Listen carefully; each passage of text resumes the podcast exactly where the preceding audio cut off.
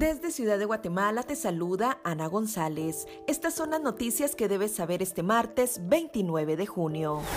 La Coordinadora Nacional para la Reducción de Desastres con Red reportó que las fuertes lluvias provocaron daños en los departamentos de Petén, Santa Rosa, Suchitepeques y Quetzaltenango. Este martes, los diputados fueron convocados a una sesión extraordinaria en el Congreso para discutir la propuesta de ley del presidente Alejandro Yamatei que busca eximir de responsabilidad a los fabricantes de vacunas.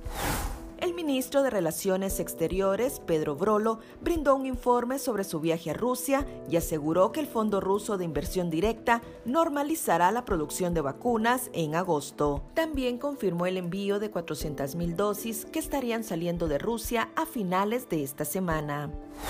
En noticias internacionales, la India registra menos de 40.000 casos de COVID-19 por primera vez en tres meses.